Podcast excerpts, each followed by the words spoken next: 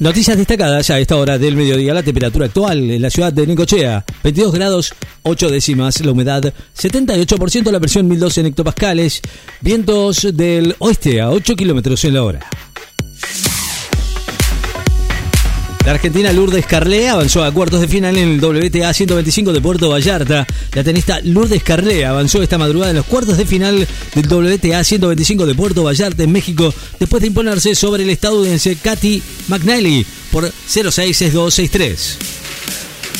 Suspende por tres meses el pago de 22.501 planes potenciar trabajo por viajes al exterior. Se oficializó la suspensión del pago por tres meses a más de 22.000 beneficiarios del programa Potenciar Trabajo que habían realizado viajes al exterior, según determinó la justicia. El neerlandés Verstappen destacó que el nuevo coche de Red Bull supera los límites. Max Verstappen, tricampeón mundial de la Fórmula 1 con Red Bull, destacó que el nuevo coche de la escudería austríaca, el R20, supera otra vez los límites. Se mostró confiado con miras al inicio de la temporada el próximo sábado 2 de marzo en el Gran Premio de Bahrein. Israel confirma que mató a un integrante de la yihad islámica en Cisjordania. El ejército de Israel informó este viernes que mató a un, en un ataque con un dron anoche a un palestino integrante de la yihad islámica en la ciudad de Jenin, en Cisjordania ocupada. Putin felicitó al ejército ruso en la previa del segundo aniversario de la invasión a Ucrania. El presidente ruso Vladimir Putin elogió hoy la labor de los héroes que combaten en Ucrania y el rearme de su nación en coincidencia con el día dedicado a las Fuerzas Armadas y en la jornada previa al segundo aniversario de la invasión al país vecino. Bullrich a Bukele, queremos seguir el modelo que ustedes están llevando adelante, dijo Patricia Bullrich, que mantuvo un encuentro con el presidente de El Salvador, Nayib Bukele, a quien le aseguró su intención de seguir el modelo que lleva adelante en ese país al coincidir en la cumbre de la Conferencia de Acción Política Conservadora, CEPAC, en que se realiza en Washington y donde mañana va a disertar el presidente Javier Milei.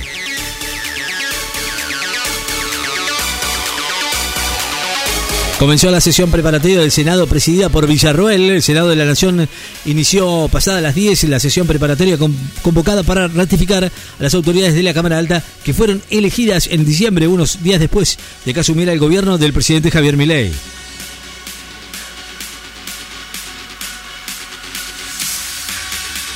River comenzó la venta de entradas para el Superclásico para socios sin abonos. River comenzó desde las 10 de la mañana la venta de entradas para el Superclásico del domingo para los socios que no tienen abonos, mientras que por la tarde se abre otra posibilidad para los asociados que no pudieron conseguirlas y se sumaron los integrantes de la comunidad Somos River. ONGs piden que se mantengan las políticas de integración sociourbanas de barrios populares. Las organizaciones eh, Pecho Argentina, Hábitat para la Humanidad, Centro de Estudios Legales y Socios, CELS y Asociaciones Civiles por la Igualdad y la Justicia reclamaron la continuidad de las políticas de integración sociourbana de barrios populares y plantearon que es fundamental sostener e incluso ampliar el financiamiento de esos programas porque de lo contrario solo se va a agravar la situación de un amplio sector de la población que vive en condiciones de alta vulnerabilidad. Empujones y golpes entre manifestantes y la policía en la protesta de organizaciones sociales. Capital Humano ratifica que la asistencia irá directamente a los comedores para terminar con la extorsión. Capital Humano explicó hoy que la compra de alimentos que administraban las organizaciones sociales representa solo el 4,2% de la inversión del Estado en materia alimentaria y se decidió que ese porcentaje sea destinado directamente a los comedores para terminar con la extorsión en el marco de la Jornada Nacional de Protesta que se va a realizar que se realiza hoy, perdón, en distintos puntos del país con la realización de al menos 500 cortes. Empleados legislativos eh, tendrán un aumento escalonado del 28% en dos cuotas. Las autoridades del Congreso Nacional y los gremios acordaron un aumento salarial del 16% para enero y 12% para febrero, pero aún resta por saber si ese incremento se va a aplicar a las dietas de los legisladores. Si Putin no paga el precio de la muerte que provoca, seguirá. Alerta Biden en el lanzar sanciones. El presidente de Estados Unidos, Joe Biden, confirmó hoy en un comunicado una batería de nuevas sanciones para garantizar que su homólogo ruso, Vladimir Putin, pague un precio aún más elevado por la agresión a Ucrania y la represión en su país. El secretario de Estado norteamericano Anthony Blinken ya está en la casa de gobierno. El secretario de Estado norteamericano Anthony Blinken llegó esta mañana a la Casa de Gobierno donde se va a entrevistar con el presidente Javier Milei en un encuentro que busca reforzar la relación bilateral.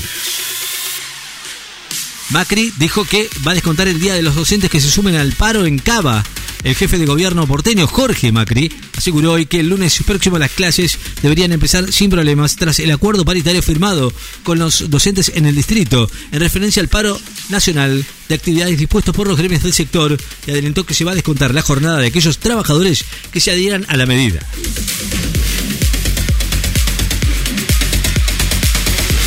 Cuadernos, defensa de Aldo Roggio, adhirió al planteo de nulidad de indagatorios de arrepentidos.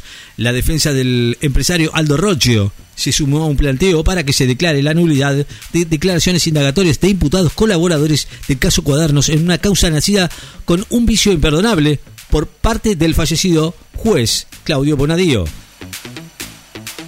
El sospechoso del caso Matty McCann evitó declarar en un juicio por otros crímenes. El principal sospechoso de la desaparición en el 2007 de esta chica británica, Madeleine McCann, en Portugal, guardó silencio este viernes en el segundo día de su juicio por supuestas violaciones y agresiones sexuales ajenas a este, reconoció el caso.